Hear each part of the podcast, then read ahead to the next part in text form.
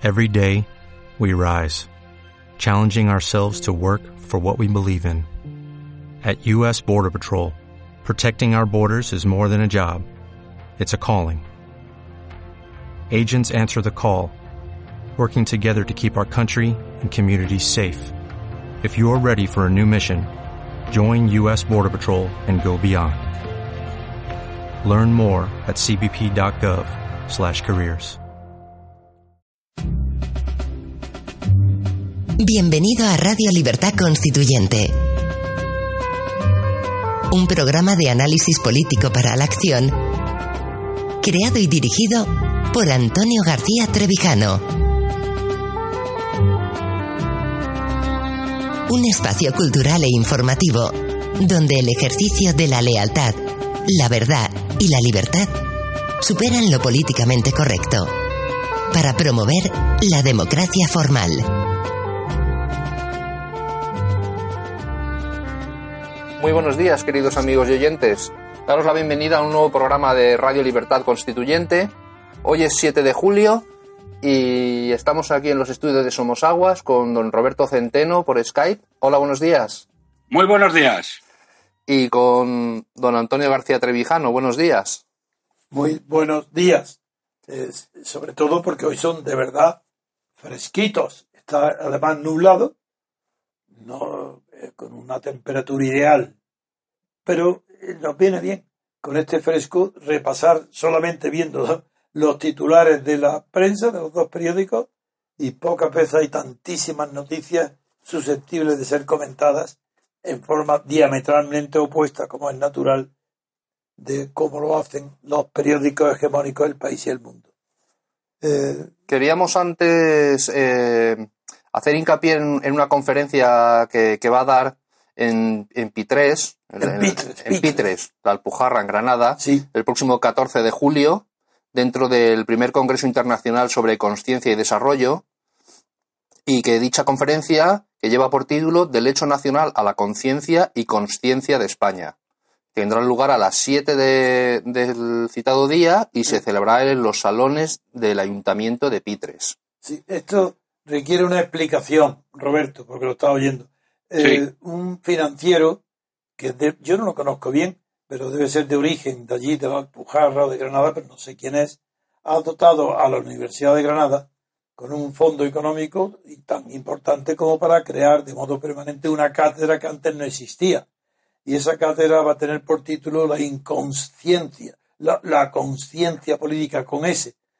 Como ese es un tema novedoso, que además fue el, que motivó mi conferencia en Oviedo y Gijón, pues eh, con la presencia del, rector, de la rectora de la Universidad de Granada y el presidente de la Diputación de Granada, se va a celebrar un congreso de dos días en Pitres, donde los partidarios del MCRC, si tienen, van a oírme, no tienen nada que pagar, pero sí que hay ya un congreso de la universidad sobre este tema de la, de la conciencia y de la inconsciencia política.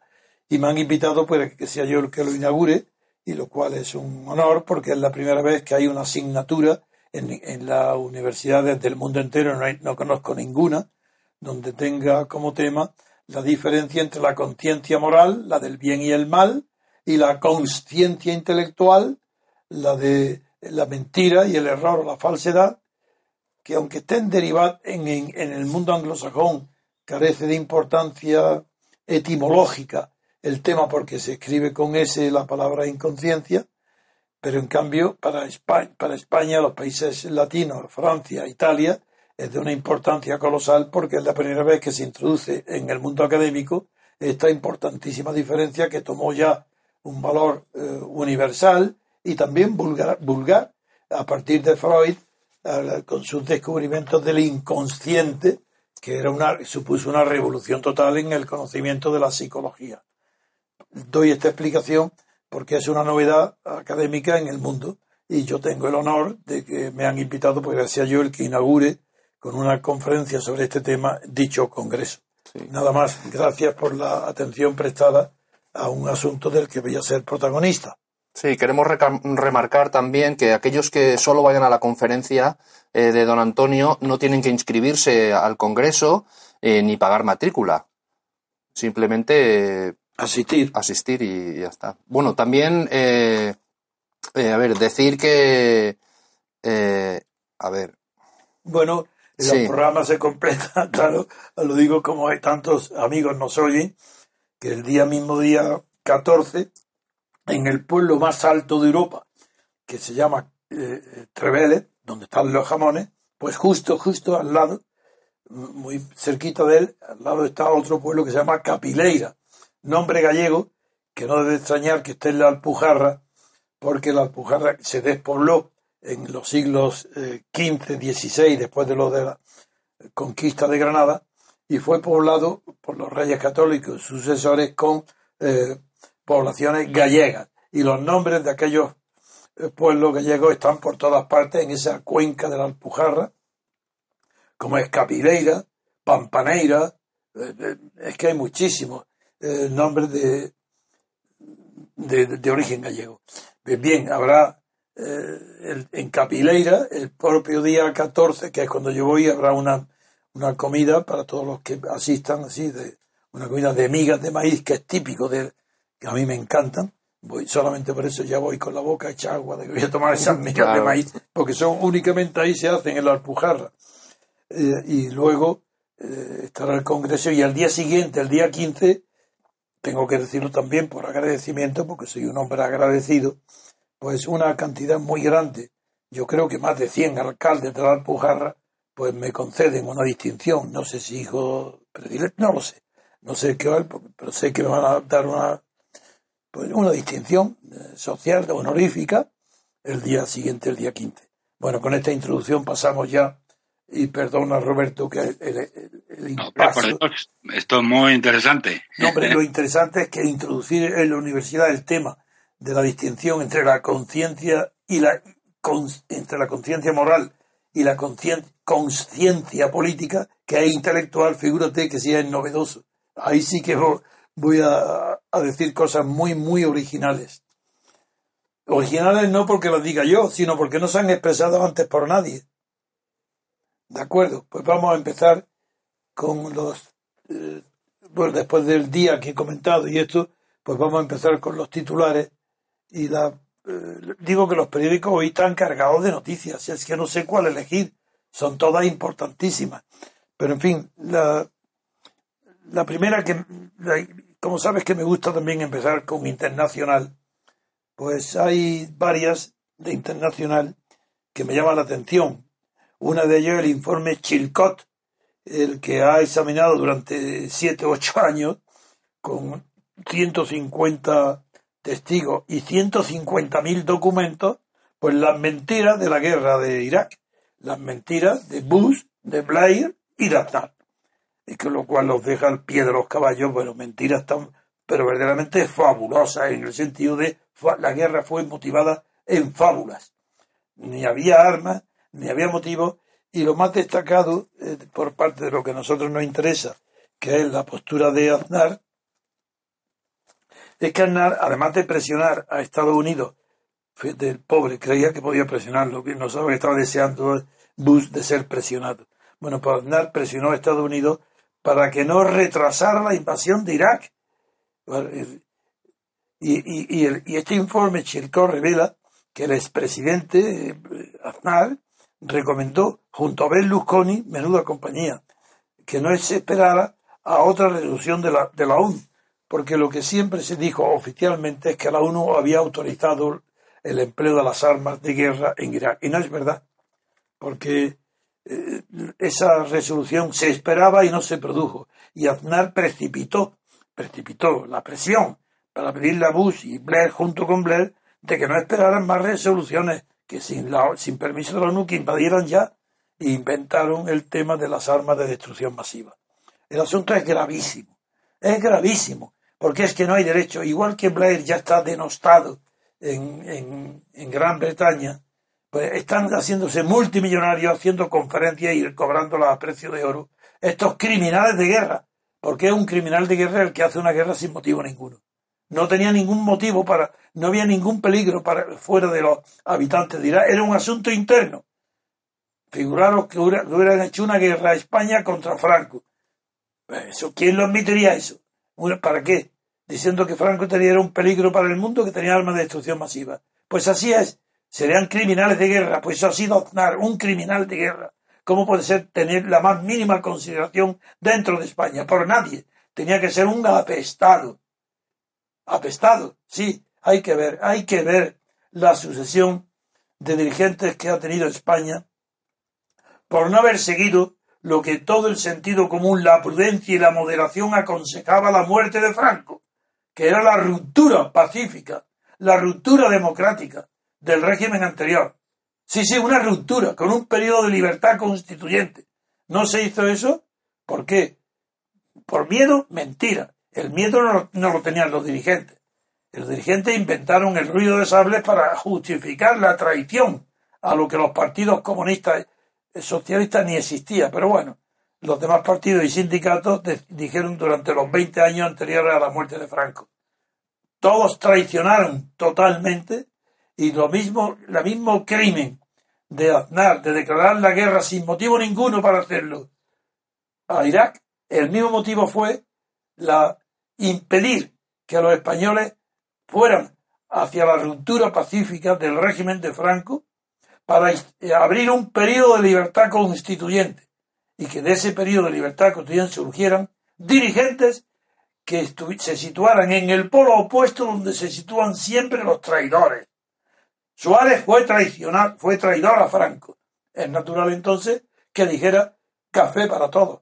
Lo que hoy sucede del separatismo español en la nación es directa consecuencia de Suárez, porque como traidor a Franco dijo café para todos todos catalanes, todos vascos. Eso Suárez. Y el siguiente, Felipe González, no hablemos de los crímenes de local, hablemos que nos vendió al mercado común para ser homologado él, el PSOE, políticamente, para ser considerado como un igual dentro de Europa, sacrificó el porvenir económico del mercado común. Y de esto sabe muchísimo más que yo, con cifras Roberto Centeno, que las podrá analizar el día que queramos. Eso es indiscutible. Vaya individuo. Que además de la cal viva, de local, nos hunde la economía para 50 años. Del octavo puesto que teníamos cuando murió Franco, hoy estamos en el 14 y ya veremos dónde terminamos.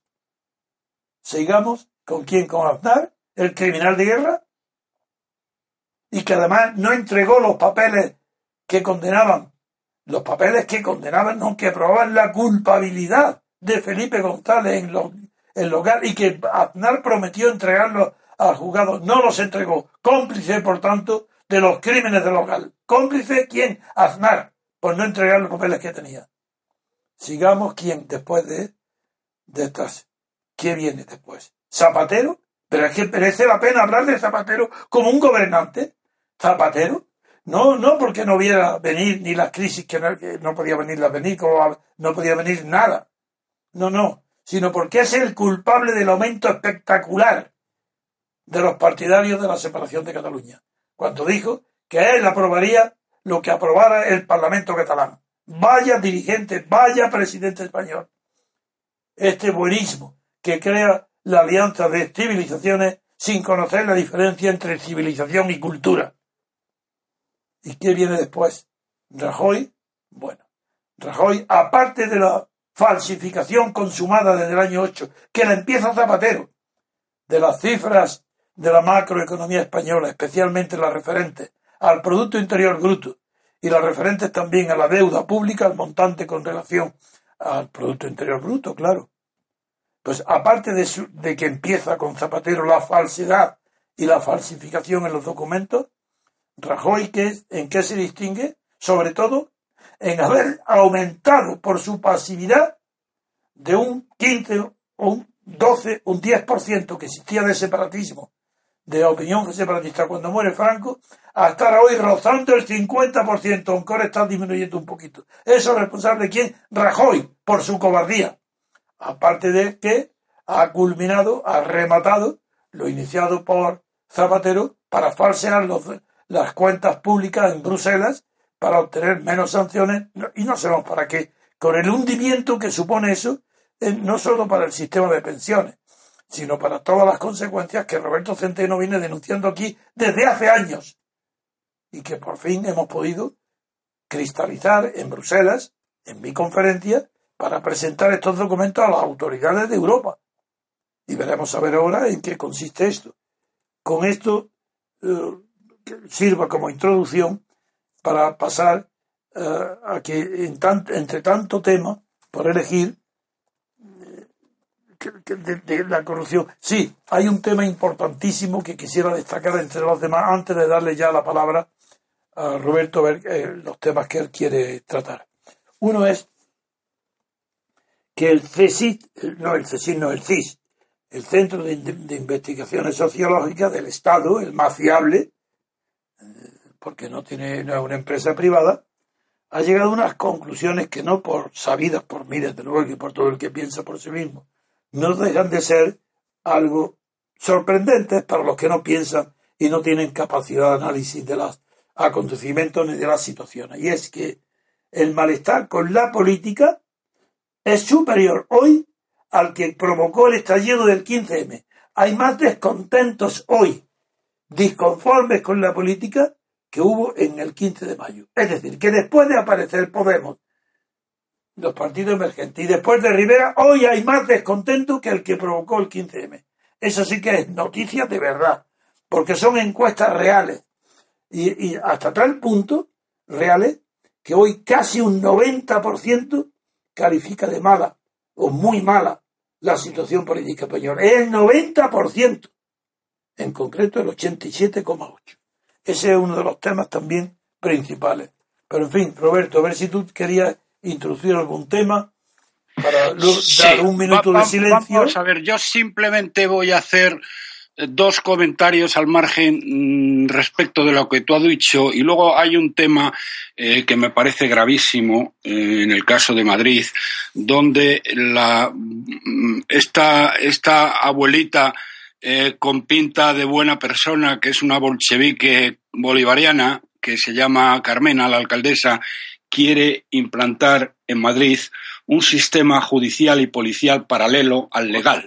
¿eh? Eh, es decir, volver a los soviets eh, de, de, los comienzos de la Unión Soviética. Pero bien, voy a, antes de entrar en ello, si quisiera primero comentarlo y luego que tú lo glosaras, como experto político que eres, el mayor que hemos tenido en el último siglo, por lo menos.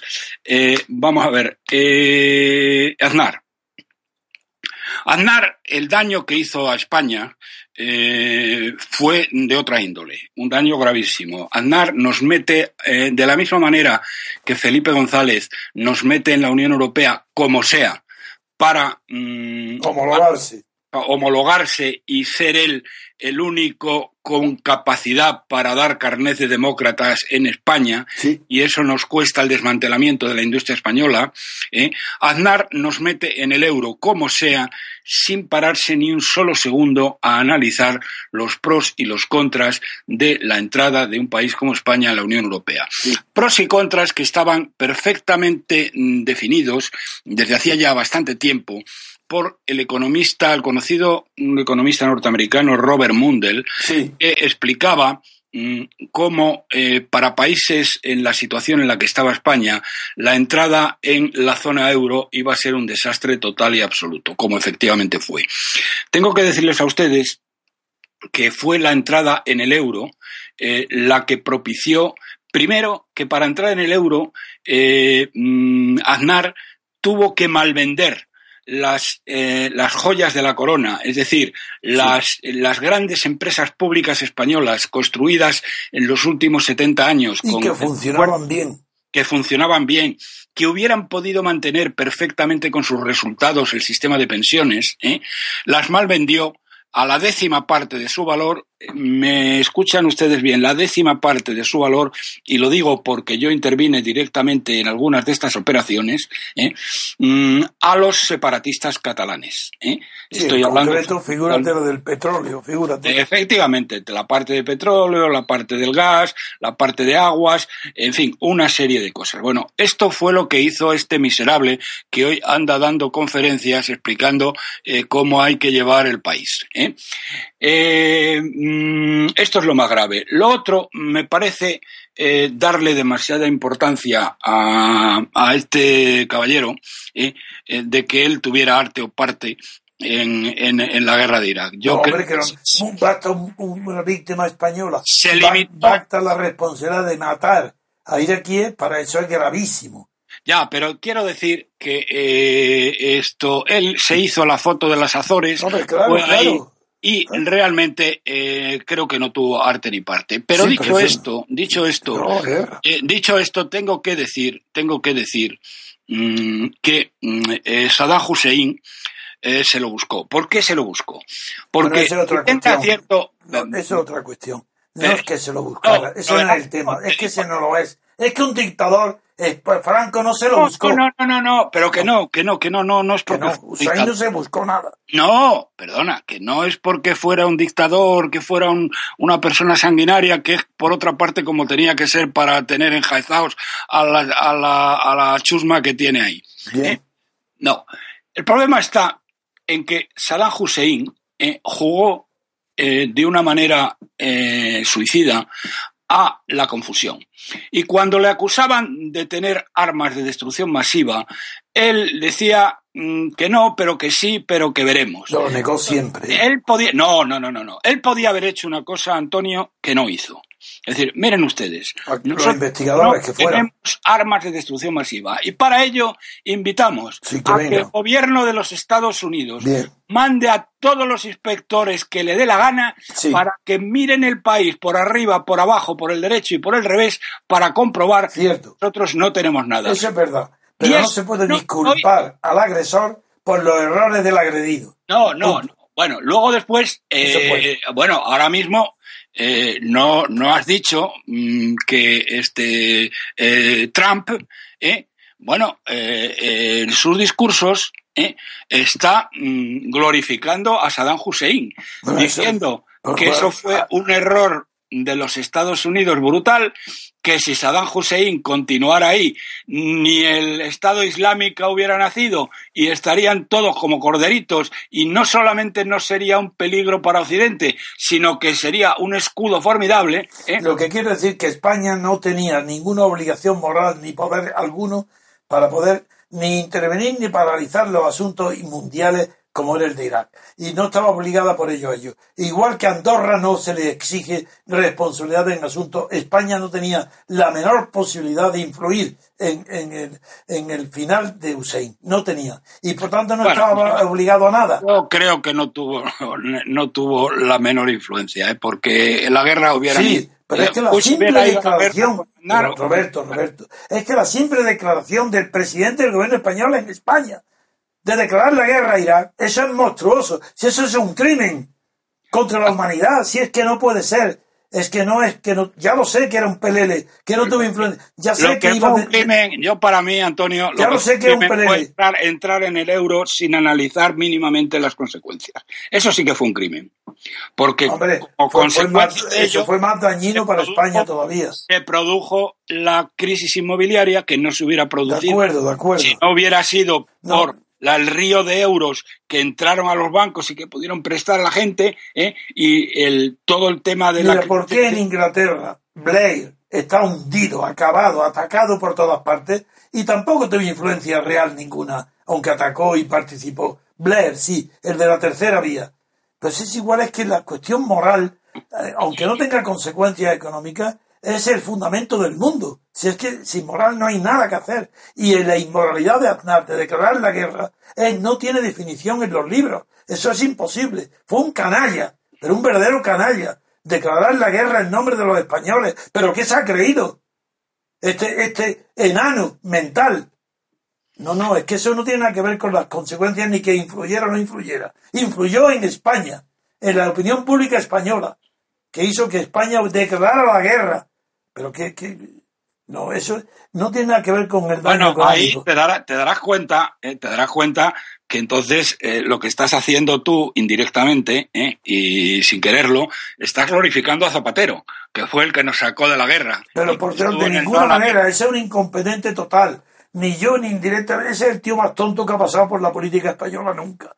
Ese del buenismo es un buenismo de casi, casi de un bobo moral. Bobo moral. Eso, ¿Cómo voy a justificar yo ese pobre hombre? De ninguna manera. Lo que digo es que, que, que lo de Aznar fue intolerable. Intolerable. Uno de los actos peores que ha hecho un gobernante español nunca. Declarar la guerra a otro país. ¿Pero qué es esto, hombre? Supongo que ahora eh, este este bobo solemne y el Partido Socialista sacarán pecho diciendo que ellos estaban en contra. Pero bueno, oye, si te parece, yo hay un tema en el que quiero entrar eh, porque me parece, esto sí me parece gravísimo y esto es de aquí y de ahora. ¿eh? Venga. Eh, mm, estoy hablando, señoras y señores, del plan que tiene esta viejecita con cara de buena persona, que es una bolchevique eh, bolivariana. Bueno, pues ese es el tema. Vamos a suspender un minuto, pausa musical y entramos ya en lo concreto, porque hasta ahora era un plan de lo que íbamos a hablar. Ahora ya tú propones que hablemos de la decisión del ayuntamiento de crear ahí un cuerpo de armado, de juzgado, de policía, no lo sé. Ya vamos a un descanso y enseguida entramos. Estás escuchando Radio Libertad Constituyente Recuerda que también puedes consultar e informarte a través de nuestro sitio web en www.diariorc.com. Encontrarás criterios, artículos sobre teoría política, documentos y todo tipo de información variada acerca del movimiento ciudadano hacia la República Constitucional.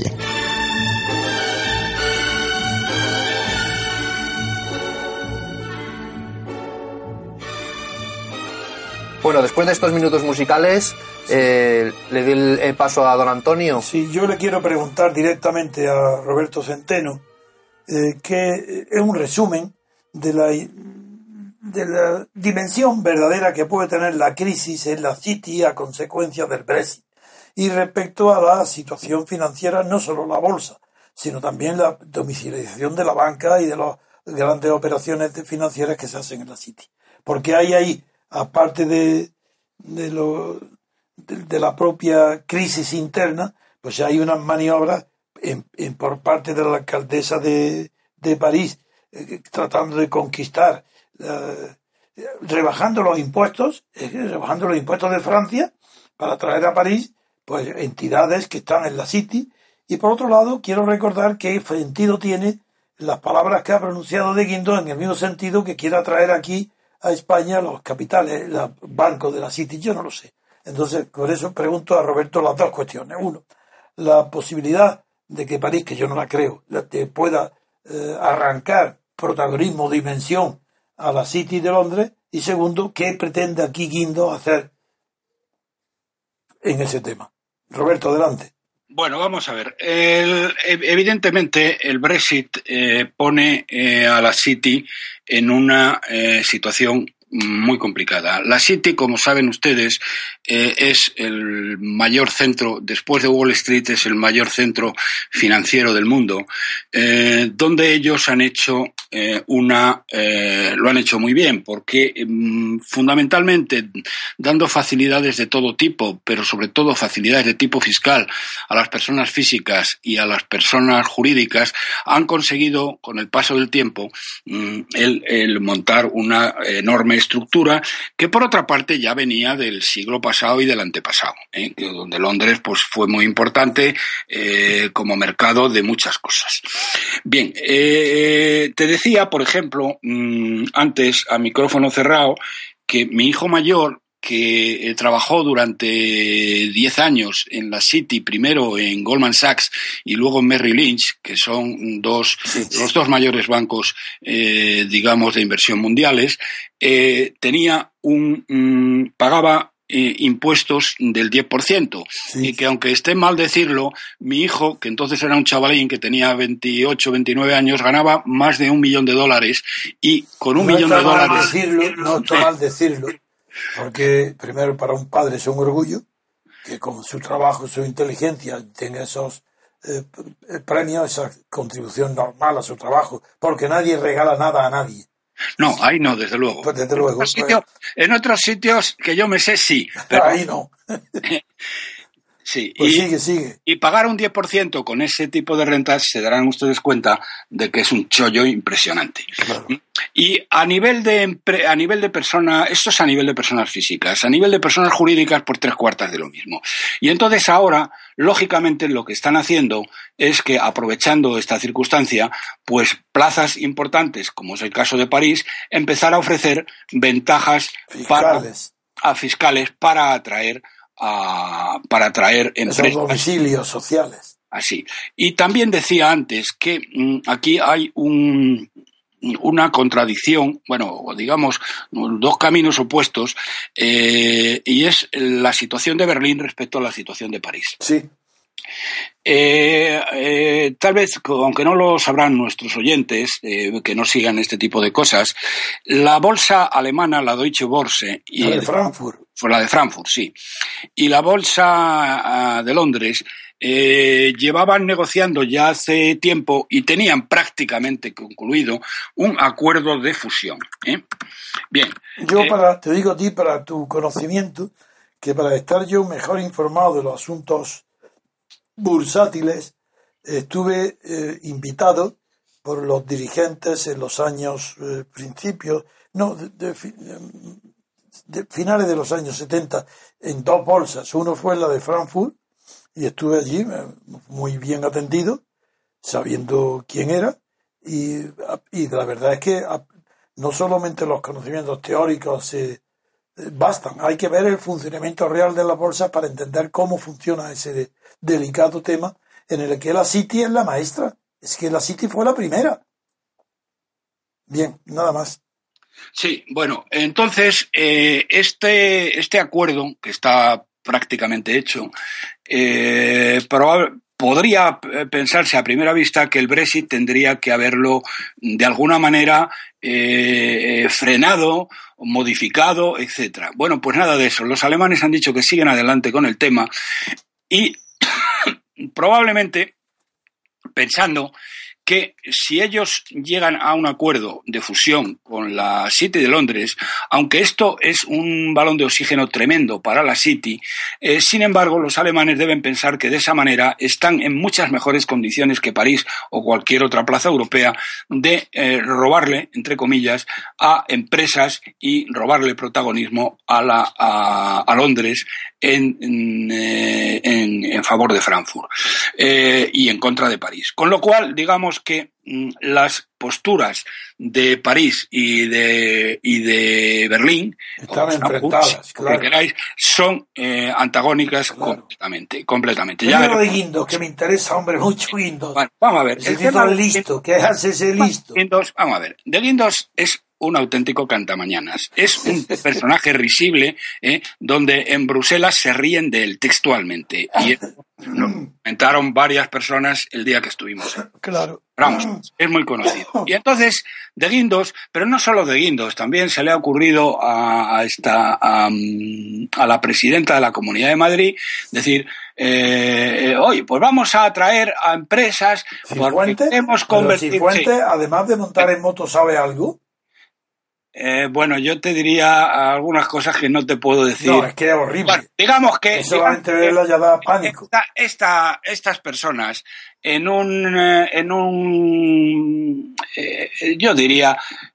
bueno, por ser bondadosos, digamos que han visto la posibilidad de apuntarse el tanto políticamente hablando porque ciertamente si no lo hubieran hecho les habrían criticado el decir, hombre, ¿por qué no habéis aprovechado que Madrid eh, tal para atraer a capitales y no sé qué, no sé cuántos? Y estos se han puesto al frente de la procesión sin saber muy bien ni qué van a hacer, ni cómo van a hacer. ¿Y qué cirio tienen que llevar en la mano? ¿Y qué cirio tienen que llevar en la mano? Eso, eso es exactamente. Ahora bien, ahora bien, aquí se plantea un tema que además, si los rumores que corren por ahí es que eh, eh, el, malvado Montoro eh, deja de ser ministro de Hacienda y todo el poder económico y de Hacienda se lo transfieren al ínclito de Guindos. Eh, eh, bueno, mm, va a tener un problema ahí tremendo. Porque, porque una de las cosas que eh, se está criticando en España es precisamente que la fiscalidad de las grandes empresas, sobre todo las grandes empresas del IBEX, es que no pagan impuestos. Claro que no. Es que no pagan impuestos. todo el mundo lo sabe. entonces, bueno, tenemos una situación en la cual eh, este año eh, han caído a, los, los, ingresos fiscales a mayo están cayendo mm, del orden de un 3% y dicen que estamos creciendo al 3,2, ¿eh? lo cual o una cosa es mentira o la otra es mentira. ¿eh? Las dos no pueden ser verdad simultáneamente y yo me fío más de la agencia tributaria que del Instituto Nacional de Estadística, lógicamente. Bien, a lo que voy. Eh, si lo que, lo que pretende de Guindos para supuestamente atraer, que no va a atraer a nadie, eh, eh, bajar impuestos en esa parte, entonces ¿de dónde los vas a sacar, machote? Vamos a ver, si ponte en el pellejo de Cristóbal Nosferatu Montoro. ¿de dónde vas a sacar el dinero? ¿Nos vas a subir los impuestos a las familias y se lo vas a bajar a las empresas? A las grandes empresas, ¿eh? porque a las pequeñas ni de broma. ¿eh? Entonces, eh, bueno, es una contradicción eh, tremenda por parte de este señor cuando los ingresos fiscales se han caído y España no va a cumplir ni de broma este año como acaba de anunciar la Comisión Europea, eh, el objetivo de déficit, lo cual es la antesala a que nos multen y nos y nos y nos, nos corten la financiación, eh, eh, a ver cómo este imbécil dice que va que lo que va a hacer es medidas fiscales para atraer a empresas que vengan al país. Pues, eso no hay por dónde cogerlo. Y yo diría que este es el, principal comentario al respecto. Muy bien. Pues vamos a pasar a otro tema. El, otro tema, ¿qué puede esperarse de la reunión de Obama con Juncker y Tusk, el polaco? No, yo te diría, yo esto lo, lo en dos palabras, nada. Esto es una reunión de amigos, punto. No tiene nada que ver, no tiene, Obama no tiene ahora mismo ni la menor influencia en el devenir de lo que ocurra en Europa. Pues vamos a pasar entonces a un tema capital antes de que entres tú en lo de el Ayuntamiento de Madrid. Y es el tema fundamental que hemos tratado en Bruselas, que habéis publicado los cuatro economistas, entre ellos tú y Juan Laborda, en tres periódicos, el Confidencial, la Voz Populi, y, la nuestra digital, y el, ha publicado como unos seis o siete periódicos digitales. Pues los grandes, grandes, dos. Uno el Confidencial de acuerdo. Bien, pues entonces vamos quiero una vez más explicarte a ti, que no eres jurista, con una claridad absoluta para que lo comprendan todas las personas inteligentes e informadas, pero que no son abogados ni juristas, o que siéndolo, no tienen conocimientos de, lo que voy a explicar con toda claridad. Eh, en primer lugar, si han cometido un delito, pues las entidades públicas españolas que hacen los informes sobre la macroeconomía española la cifra, es evidente que esos delitos no, no lo cometen las personas jurídicas, decir, las personas colectivas, que graciosamente, cuando se comienzan a reconocer la personalidad de ese tipo de, personas, de personas colectivas, se llaman personas morales.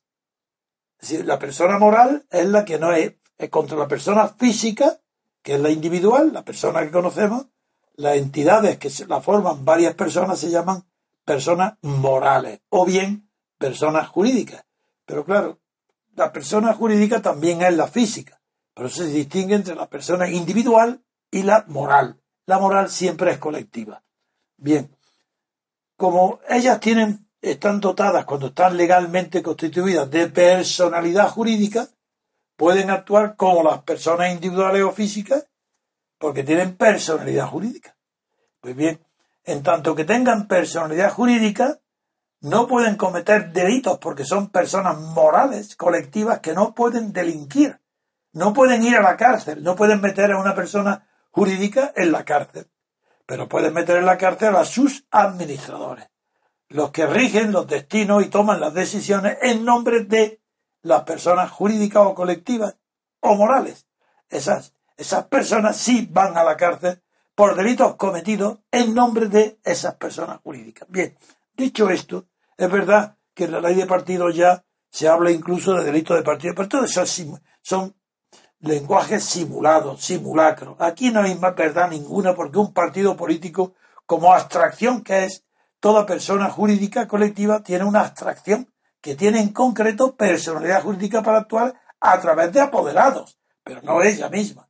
Entonces esas abstracciones no van a la cárcel, no pueden ir a la cárcel, no pueden meter en la cárcel a Telefónica, ni al Banco de España, ni al Gobierno de España, pero pueden meter en la cárcel al presidente del Gobierno de España, al, gobernador del Banco de España. Lo pueden meter en la cárcel si han cometido delitos en nombre de España o de la banca o del, o del gobierno. Bien, ¿dónde está esto? ¿Cómo y cómo está regulado? Ha habido, un, ha habido unas falsedades flagrantes, descubiertas, estudiadas después de mucho tiempo y descubiertas y puestas en conocimiento público por cuatro economistas. Tete Roberto y sus amigos, La Borda y los demás. Bien. ¿Y qué sucede? Nada, aparentemente. Ha sido denunciado en Bruselas. Bueno, pues ya va a tener unas ciertas consecuencias el hecho de haber denunciado estos patriotas españoles. Sí, sí, que para defender a España está, tienen que definir, denunciar los delitos que están cometiendo autoridades españolas. Están defendiendo el interés de España, como nadie porque han denunciado en Bruselas sus documentos publicados este lunes en, los periódicos españoles, antes lo han mandado a todas las autoridades de la Unión Europea.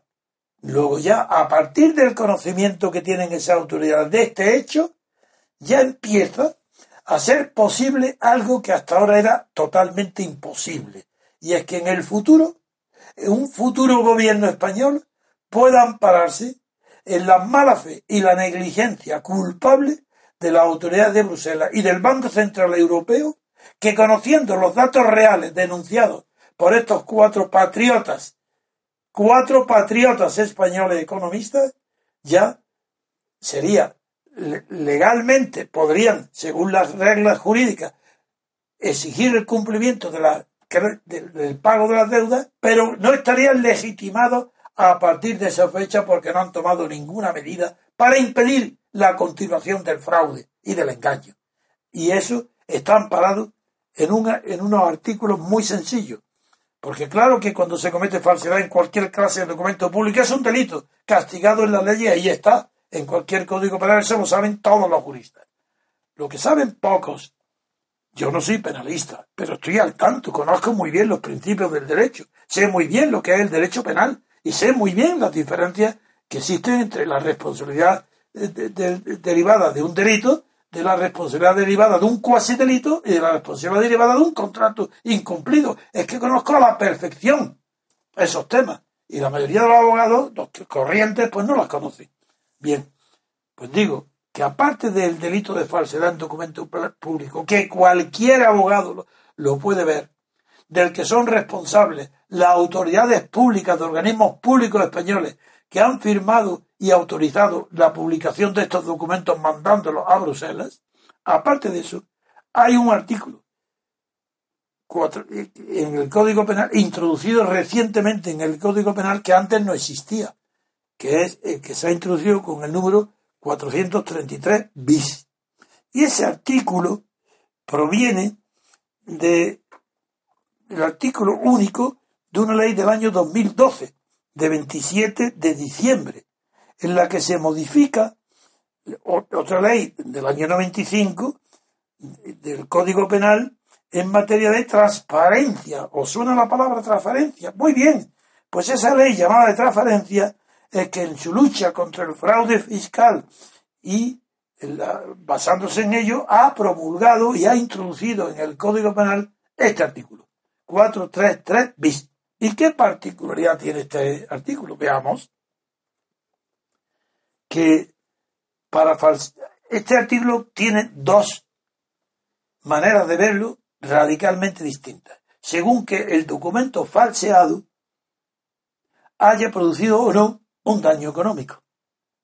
Si ha producido daño económico, ese documento falseado, documento público, claro, falseado, hay penas de prisión hasta cuatro años de prisión, aparte de inhabilitación especial para empleo o cargo público por tiempo de tres a diez años y una multa de doce a veinticuatro meses que se traduce, si no se paga, en más cárcel.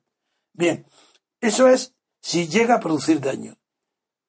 Ya veremos, eso ya sería facilísimo ver si ha o no producido daño. Pero si no produce daño, que a donde yo voy es que no, hay, no tengo que esperar el daño sino que ahora mismo, sin saber si produce daño o no, dice este artículo, la autoridad o funcionario público que de forma idónea para causar un perjuicio económico a la entidad pública de la que dependa. Es decir, de, forma idónea para causar un perjuicio. No quiere decir que lo cause, pero que sí está de tal forma hecho, declarado y confeccionado como para poder, para que sea idóneo, para que si eso es verdad o tal, o que pueda producir un perjuicio, no que lo produzca. Bueno, pues dice, si falseare, falseare cualquier autoridad o funcionario público que de esta forma, sin intención de causar daño ninguno, eso no hace falta ni decirlo, simplemente que la forma sea idónea para causar un perjuicio. Bien, dice, esa autoridad que falseare su contabilidad, de la entidad pública de la que dependa. Su contabilidad. Los documentos, los documentos que deban reflejar su situación económica o la información contenida en los mismos será castigado, etcétera. Punto. Luego eso está clarísimo. ¿Qué pasa ahora si no se toma ninguna decisión por la, por, en Bruselas? Pues que están advertidos de que esas cuentas son falsas.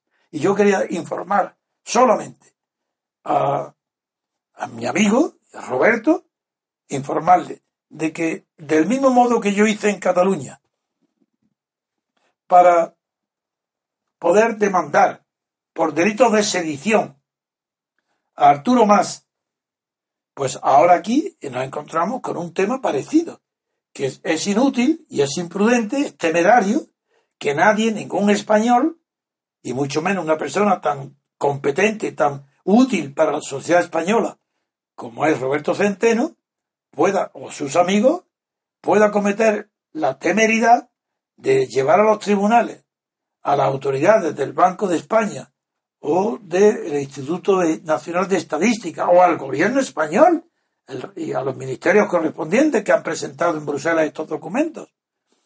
Sería una temeridad que los llevara, si no tiene al menos una alta probabilidad de que el Tribunal Supremo, la Sala de lo Penal de Madrid, a quien correspondría por eh, el conocimiento de estos fraudes, de estas falsedades, hubiera al menos una alta probabilidad de que la querella fuera estimada, estimada no, admitida. No pido tanto de que estimada, esa es otra cosa.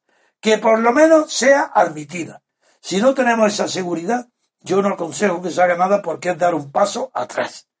Pero sí que merece la pena tantear e investigar, como hice yo en Cataluña, y por eso no puse la querella contra más, porque no había en Cataluña tres magistrados dispuestos a admitir una querella contra Arturo Más. Así de sencillo. No lo había. Por eso, no, como iba a hacer yo derecho al fracaso, pues me abstengo. Lo mismo haremos aquí, y estoy sondeando para que en dos, tres, cuatro, cinco días yo sepa si hay en el Tribunal Supremo, aquí en Madrid, en la sala de lo penal, hay una sala de magistrados, por lo menos tres o cuatro, que estén dispuestos a admitir esta querella. Eso quería decírselo a la opinión pública que me oye y a Roberto Centeno en particular, para que él no cometa el error, porque es un hombre valiente, arrojado, que cree en lo que dice, que se ha dispuesto a pagar abogados por, por creer en lo que dice. Yo digo que no lo dejaré que haga, a no ser que sea positivo el tanteo que estoy haciendo de este tema. Roberto. Bueno, yo te agradezco mm, infinito, mm, primero, todas tus elogiosas palabras, eh, para empezar, de llamarnos patriotas. Desde luego Realmente no nos mueve más interés, eh, otro interés que el de España y el de los españoles, que alguien eh, debe por lo menos dar la cara por ellos. aunque nos la acaben rompiendo. Y lo que dices del tema jurídico no lo conocía, pero bueno, efectivamente, si tú vas a tantear a la sala del Supremo, si tuviéramos la suerte de que, bueno, de que esta estuviera dispuesta o que haya una posibilidad seria. Haya una posibilidad, alta posibilidad de que lo admitan a trámite. Eso es. Eh, bueno, pues eh, es un tema que tendríamos que valorar. Desde luego. Pues nada más. Eso quería para ti y para la opinión pública. Con lo cual pasamos ahora, hacemos un pequeño pausa y al asunto que tú quieras ahora.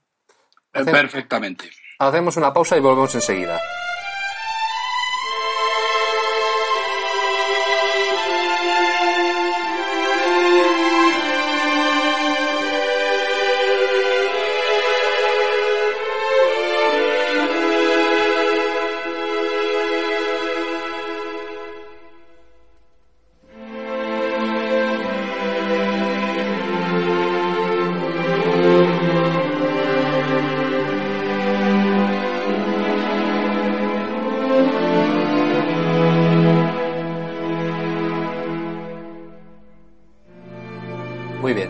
Aquí de nuevo. Sí.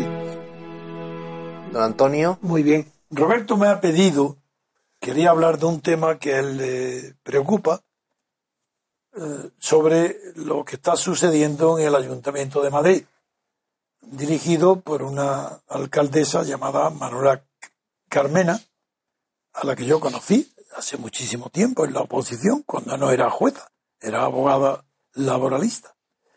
Y el, antes de ser jueza, claro. Y él le da eh, mucha importancia a unas decisiones que están tomando y de las que le voy a dar la palabra para que nos explique, primero, en qué consiste la novedad de la iniciativa del Ayuntamiento de Madrid respecto a la policía o a las investigaciones judiciales y segundo, en la importancia que pueda tener una, una medida de ese calibre de la que él me ha anunciado, que yo de luego diría si eso es posible o no es posible legalmente. Bien, así que Roberto, tienes la palabra.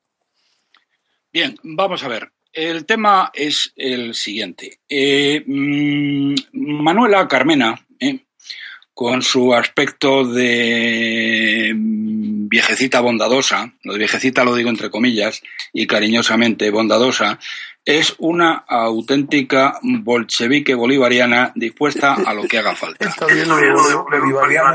Y eh, eh, lo que pretende, nada más y nada menos, bueno, ya lo tiene en marcha, ¿eh?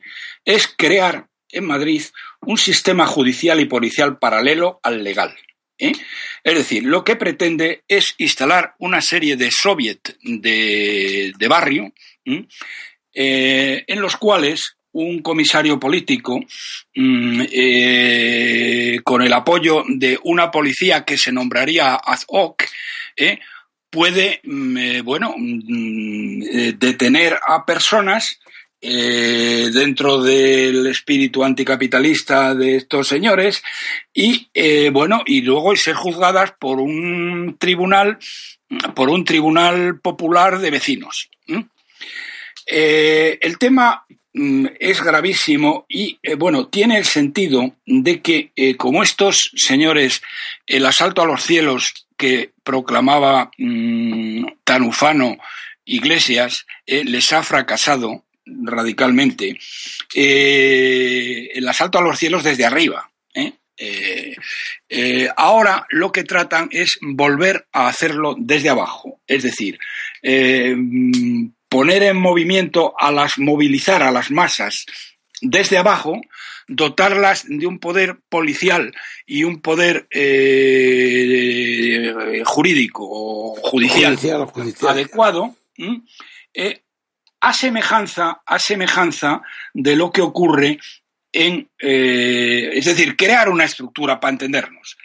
Lo que pretende Carmena es crear una estructura de vigilancia policial, judicial, similar a los comités de defensa de la revolución de cubanos que son grupos vecinales que se conocían en Cuba y se conocen en Cuba como los ojos y los oídos de la dictadura. Y también similar a los círculos bolivarianos que creó Chávez en Venezuela en cada manzana de barrio. Eh, el gobierno municipal de Carmena lo que pretende, de Podemos, pretende elegir a un gestor de barrio que actuaría de comisario político, junto al cual se situarían círculos de custodia ciudadana y una red comunitaria pública y consejos ciudadanos. Y a su servicio, dicho gestor tendría una unidad de policía comunitaria que rondaría por las calles del barrio. Y los delitos serían juzgados por un jurado vecinal eh, que haría confesar al infractor eh, y pagar ante la comunidad, ojo, ante la comunidad y no ante las víctimas, para su reintegración en la sociedad. Esta estructura, y con esto termino, entiendo, Antonio, y ahora te cedo a ti la palabra para que me des tu opinión sobre esta barbarie, vaciaría de facultades a los juzgados y a la policía municipal. Eh, con quien Carmena, por otro lado, ya ha tenido graves enfrentamientos en el año escaso que lleva de gobierno. Y esto es lo que pretende esta, eh, esta eh, bolchevique bolivariana que tenemos por alcaldesa. Bien. Bueno, es todo lo que tú has dicho. Es literalmente imposible de realizar. Bueno, ya lo están implantando en lavapiés, ¿eh? No, no, digo, espérate, sin una modificación de las leyes generales del Estado, de los juzgados, de municipio y de la Constitución. Una cosa es que lo intenten de hecho y que empiecen ya a hacerlo en lavapiés, y otra cosa es que de un plumazo todo eso no salga, se vaya al garete, porque eso va contra toda la legislación básica de, del, del poder judicial, del poder ejecutivo y del poder de la policía. Eso va en contra, están, va contra leyes de orden público superiores a esto. Otra cosa es que se intente y lo hagan por ignorancia, demagogia, etcétera. Pero eso basta no, no, bueno, ni por ignorancia ni por demagogia, por un intento de dar un golpe de Estado no, claro, claro. cuando hablo de ignorancia es que ignoran que las leyes lo prohíben. No, eso saben que eso no se puede hacer eso lo tiene muy claro. Eso ya lo dijo la alcaldesa de, eh, eh, de Barcelona. ¿eh?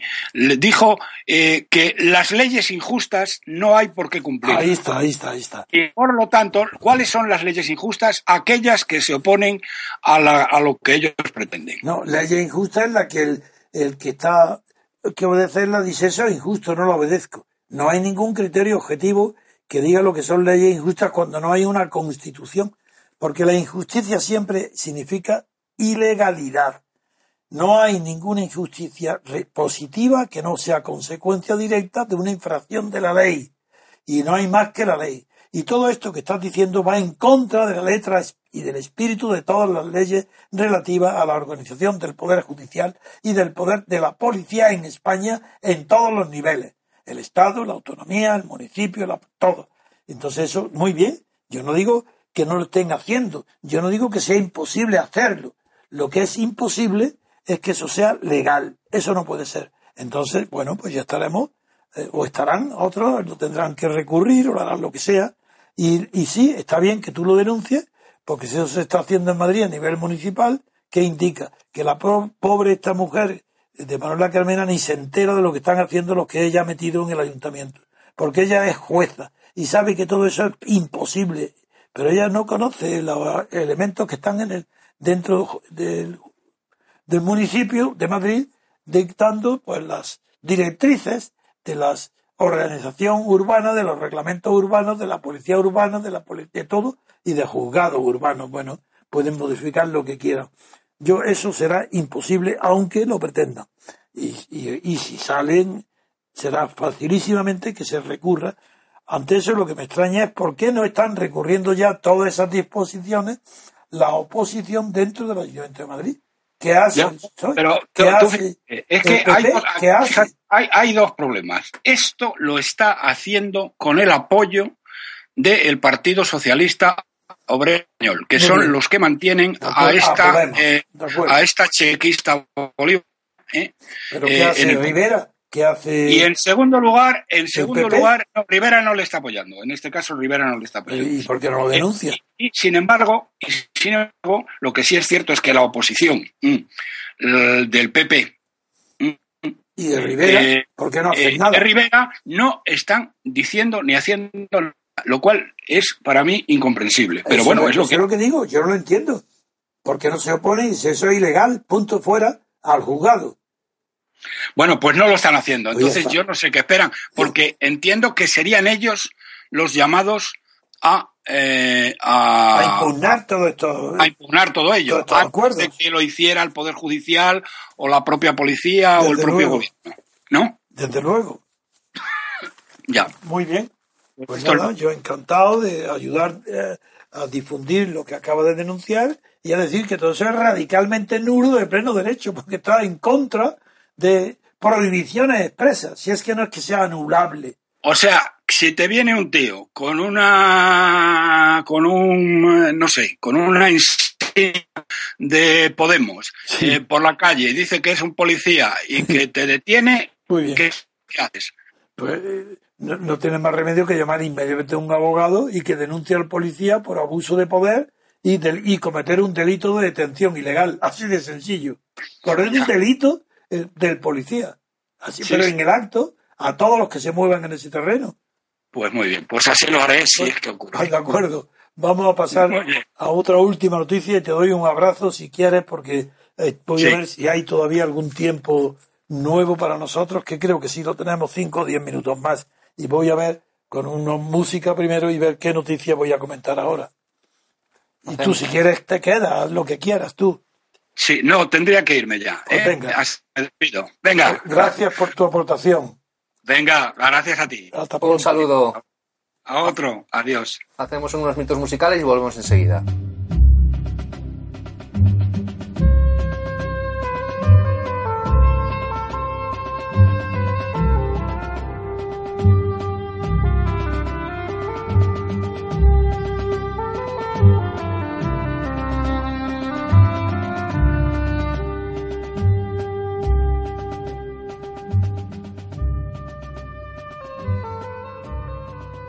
Estos minutos musicales, le doy la palabra a don Antonio para, como última noticia para terminar el programa. Hombre, la última palabra no es la última noticia. No. te dan la palabra para que termine este programa. Bien. Eso sí. Quiero insistir, antes de terminar, en unos datos que se deducen con toda claridad de la última encuesta social realizada por el CIS,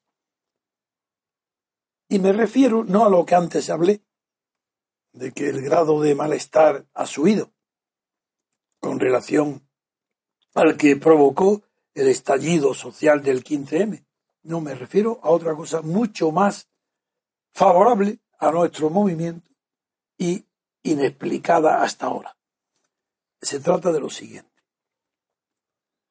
Cuando se produjo, bueno, hoy digo que el malestar es tan grande con la situación política y con los políticos y con todo lo referente a la clase política y a los partidos, que según esta encuesta última del mes de junio, del 15 de junio, el CIS, solamente dos de cada diez ciudadanos aprueban o están contentos o no protestan o no suspenden a, a todos los integrantes de la clase política de los partidos. Dos de cada diez. Un, un dato. Otro dato. ¿Por qué, siendo así, que hoy ha aumentado el número de descontentos hasta una cifra inimaginable cuando estalló el 15M?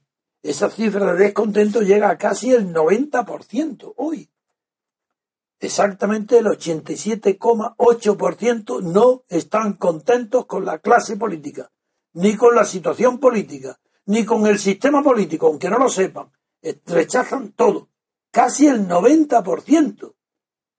¿Qué quiere decir? Que solamente está apoyado el sistema por los que viven de él. Que desde luego un 10% seguro que vive del sistema político. Pues esos son los que están contentos. Los que cogen el dinero de la partitocracia el dinero del Estado de partido. Ese es el primer dato. Segundo dato. ¿Por qué? Siendo como nunca el elevadísimo grado del malestar político, ¿por qué hoy ha caído bruscamente las movilizaciones sociales de protesta? ¿Por qué siendo el clima de mayor hostilidad social hacia la clase política y sin embargo y siendo la desafección, que es el índice tan elevadísima ¿Por qué, sin embargo, no se manifiesta en protestas de carácter social? ¿Cómo es que hay menos movimientos sociales que nunca? ¿Por qué no hay manifestaciones en la calle? ¿Por qué ha caído bruscamente este índice de protesta o de malestar? Está todo lo que suene a la clase política es rechazado y sin embargo ha caído como antes nunca bruscamente los movimientos de, de los indignados. Como se explica si no que la movilización social actual sea tan baja Ah, aquí es donde entra de verdad lo que yo había denunciado el mismo 15M. La resignación. El indignado está resignado. Si eso de lo indignado es falso, es mentira.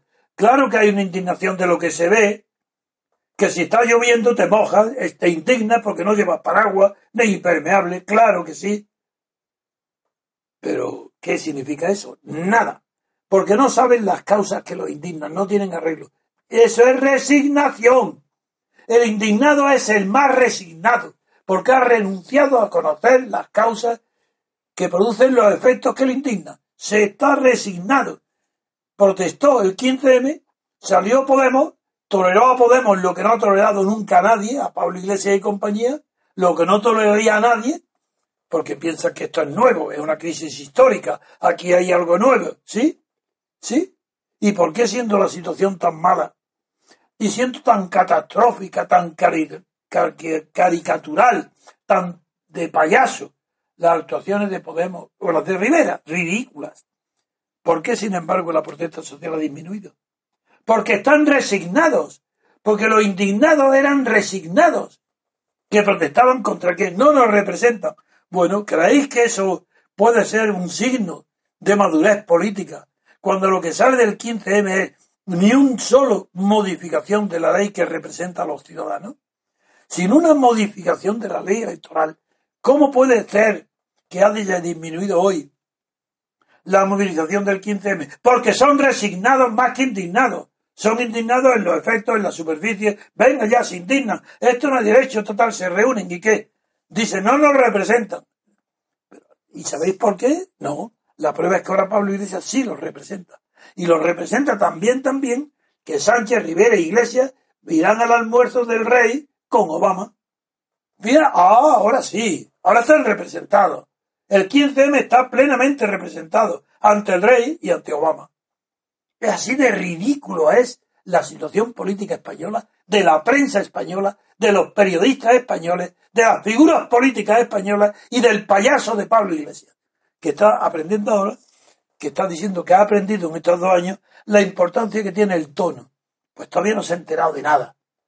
No se ha enterado que eso no tiene importancia ninguna en la política, el tono. La forma no. Lo que tiene importancia es que él es un payaso, que está diciendo payasadas y que no ha tenido influencia ninguna ni la va a tener en la política española, ninguna. Y la prueba es la encuesta del sitio. Ahora, ¿dónde están las movilizaciones a favor de Pablo Iglesias? se han caído bruscamente.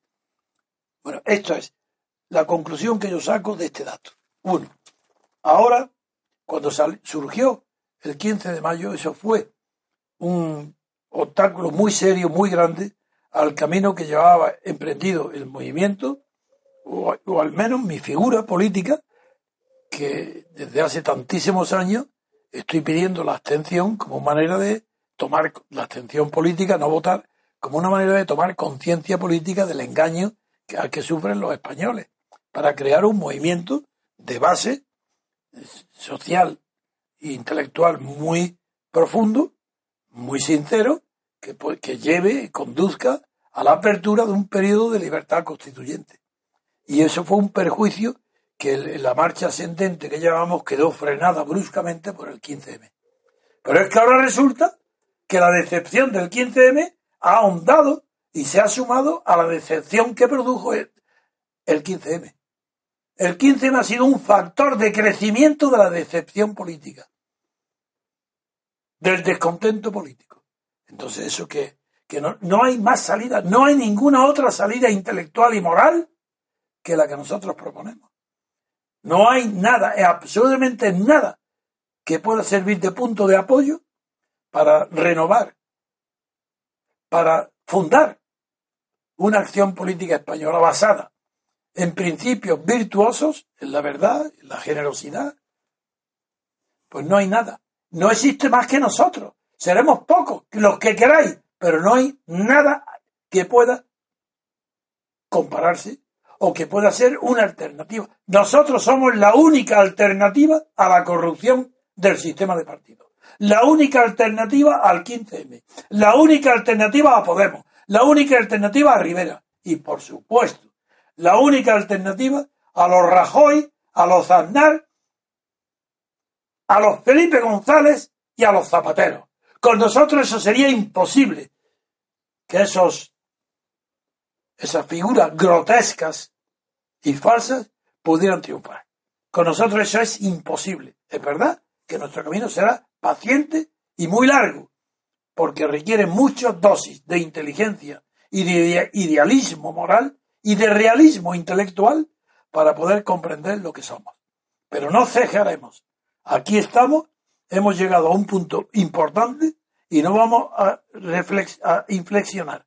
Nos vamos a encontrar pronto en Pitre y ya por lo menos habrá una universidad española, la de Granada, que estará con un catedrático, Juan González, enseñando los descubrimientos que para la ciencia política ha supuesto mis libros y las reflexiones sobre la conciencia, la consciencia con ese y la inconsciencia política. Y hoy lo que hay en el pueblo español, menos un 10%, si acaso, es que está todo el pueblo español sumido en la inconsciencia política. Aunque haya buenas personas, porque la conciencia moral existirá. Lo que no hay es conciencia política, conocimiento, conocimiento intelectual de lo verdadero y lo falso en la política. No lo hay, pero en unos índices abrumadores de ignorancia. Y contra esa ignorancia es con la que nosotros justificamos nuestra existencia. Justifica mi vida, justifica mis publicaciones, mis libros, y justifica que con, voy a cumplir 89 años y lo voy a celebrar dando una nueva conferencia en Pitres, en la Alpujarra, sobre la inconsciencia y la conciencia política. El 14 de julio, eh, a las 7 de, eh, se celebrará en los salones del Ayuntamiento de Pitres. Y que me encantaría que de toda España acudieran a oír estas novedades. A la Alpujarra, porque es el sitio donde yo he nacido, donde son mis padres. Y quien quiera también comer unas migas de, maíz. En Capileira. En Capileira, que es un pueblo que está. Entre dos y dos y media del día 14. Que está a tres kilómetros de Pitres. Sí. Y quien quiera venir a la comida, pues tiene que contactar con Chimo, con Chimo Amat, para que le reserve sitio. Eh, su correo es chimo arroba uilatina es. Repite, porque quiero que vayan mucho a esa comida también. Chimo, o sea, con X, X I M O arroba u y latina u y latina punto es. Ese es el correo. Pues escribirle a él que os reserve plaza para comer migas en Capileira.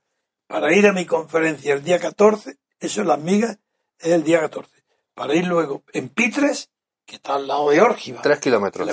al lado de Órgiva, para ir a la conferencia y el que se quiera quedar al día siguiente, pues queda también invitado de un acto con los alcaldes de la Alpujarra que me quieren dar algo, un reconocimiento a mi labor, a mi figura, a mi persona. Ya que en la Alpujarra mi nombre es muy, el apellido de mi abuelo, José García Moreno, era mi padre García Trevijano, José García Moreno, lleva su nombre y su apellido en todos los pueblos de la Alpujarra, porque fue diputado eh, liberal, progresista, durante la monarquía de Alfonso XII. Muy bien, pues hasta aquí el programa de hoy y hasta mañana.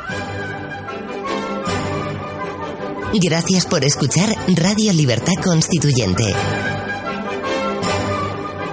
Recuerda que puedes seguirnos también si lo deseas en Facebook o Twitter a través de nuestras cuentas oficiales.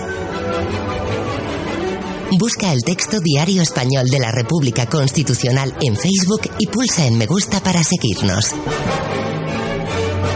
Busca Diario RC en Twitter para localizarnos también en esta red social.